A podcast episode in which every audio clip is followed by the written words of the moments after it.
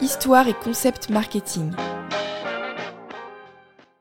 La thématique principale de ce podcast est le marketing. C'est pourquoi il nous a semblé intéressant de revenir sur la définition de ce terme, mais également de s'intéresser à l'histoire du marketing, que ce soit sous l'angle des pratiques ou sous l'angle de l'enseignement. Très souvent, le marketing est réduit à des caricatures telles que l'art de vente, la manipulation, etc. Nous reviendrons d'ailleurs dans un prochain épisode sur la question du marketing et de l'éthique. Si l'on se concentre sur le thème en tant que tel, il est d'origine américaine. Il provient du terme market, qui signifie le marché, c'est-à-dire le lieu de rencontre de l'offre et de la demande. L'Association américaine de marketing propose la définition suivante. Le marketing recouvre l'activité, l'ensemble des institutions et les processus visant à créer, communiquer, délivrer et échanger les offres qui ont de la valeur pour les clients, les consommateurs, les partenaires et la société au sens large. Faisons le point désormais sur l'histoire des pratiques du marketing.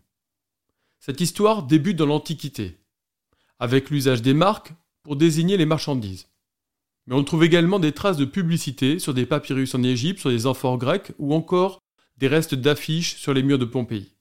Dans sa dimension moderne, c'est la révolution industrielle qui va donner ses lettres de noblesse au marketing. En effet, avec l'industrialisation, les produits sont fabriqués en grande quantité, avec une qualité, un poids et des dimensions semblables. Les industriels choisissent alors de travailler le nom et le packaging des produits qu'ils fabriquent. Par exemple, dans la deuxième moitié du XIXe siècle, le chocolat des magasins Félix Potin, célèbre enseigne à Paris, s'intitule au même nom que l'enseigne, et l'emballage de ce tablette de chocolat permet de valoriser à la fois l'usine de production ainsi que la maison de vente qui le distribue. Si cela vous intéresse, nous avons sur notre site un scan d'un emballage de chocolat justement du XIXe siècle. De manière complémentaire, les magasins vont connaître un grand essor au XIXe siècle, avec en particulier le fameux magasin Le Bon Marché d'Aristide et Marguerite Boussicot. De ces différents magasins naissent des pratiques que l'on connaît encore actuellement, telles que la création des soldes, le fameux satisfait ou remboursé, la livraison à domicile ou encore la vente à distance. Le marketing est présenté en trois dimensions, à savoir la dimension opérationnelle, qui est la dimension visible principalement, à savoir la fameuse formule des 4 P, le bon produit au bon prix, au bon endroit, et avec la bonne communication. Et il reste également deux autres dimensions que sont les études de marché et la dimension stratégique du marketing. Concernant les études, elles semblent avoir pris un grand essor au début du XXe siècle aux États-Unis. Les études sont alors employées pour comprendre les besoins des consommateurs, ou alors pour évaluer le potentiel d'un marché, ou encore pour étudier la concurrence. Dès les années 1910, certaines entreprises se mettent à créer leur propre département destiné aux études, comme notamment Eastman en 1916. Dans la dimension stratégique, on trouve notamment la question de la segmentation. Et cette segmentation des marchés suppose de différencier les produits ou les services selon les cibles de consommateurs.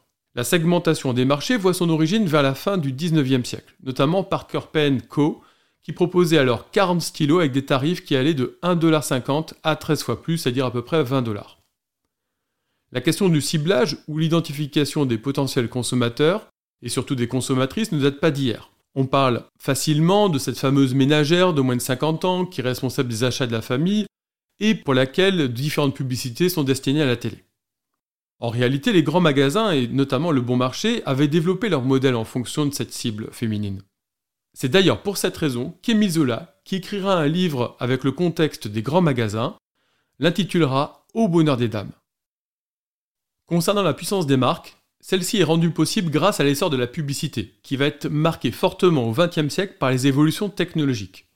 Mais déjà fin XIXe siècle, la création du cinéma va engendrer certains placements de produits, et notamment dans un film des Frères Lumière qui s'intitule Les Laveuses de 1896, où on peut voir en premier plan deux caisses qui font la promotion de la marque de savon Sunlight. Puis on va retrouver des publicités à la radio dès 1922 avec notamment au démarrage la lecture de textes publicitaires. Quant à la télévision, la première publicité diffusée date du 1er juillet 1941 pour la marque de montre Bulova. De manière plus globale, le terme marketing est apparu aux États-Unis vers 1910. Au début, les premiers théoriciens étaient issus des sciences économiques. Et il faut d'ailleurs noter que le marketing et plus globalement les sciences de gestion, dont fait partie le marketing, sont fortement liés à d'autres disciplines telles que la sociologie, l'économie ou encore la psychologie. Sur le plan académique, le premier journal consacré à la thématique du marketing date de 1936, à savoir le prestigieux Journal of Marketing. Abordons désormais la question de l'enseignement du marketing.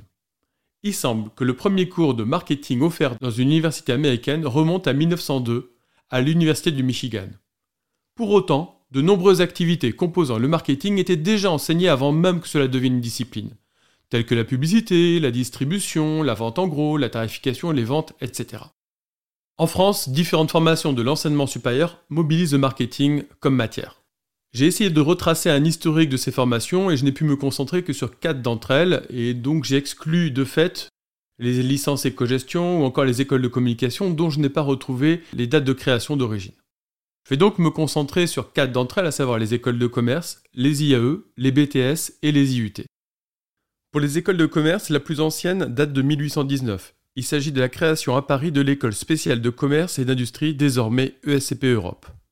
À l'époque, les écoles de commerce enseignent trois matières principales théoriques, le droit, la comptabilité et les langues, et proposent de nombreux cas pratiques de mise en situation. Pour autant, le marketing ne sera enseigné dans ces écoles de commerce qu'au XXe siècle, comme aux États-Unis. C'est en 1955 qu'ont été créées les IAE, qui se définissent comme des écoles universitaires de management, où on peut trouver différentes formations de management, à destination des étudiants, des cadres dirigeants, des managers, et notamment de nombreux masters marketing universitaires, qu'il s'agisse de masters de recherche ou de masters opérationnels dans le domaine du marketing. Le brevet de technicien supérieur BTS a été créé en 1962, avec notamment des diplômes dédiés aux professions technico-commerciales des industries des métaux ou encore dédiés à la publicité. Et enfin, nous trouvons les IUT, Institut universitaire de technologie, créé en 1966 avec sept spécialités à l'époque, dont GEA, gestion des entreprises et des administrations. La formation TechDeco ou technique de commercialisation a été créée quant à elle en 1967. Et GACO, gestion des entreprises et des administrations, a été créée en 1994. Ces trois formations disposent d'enseignements en marketing et la formation actuelle du BUT ou Bachelor universitaire de technologie, lancée en septembre 2021, va permettre la spécialisation des étudiants de deuxième année dès la rentrée prochaine avec le choix de parcours de spécialité et notamment en marketing.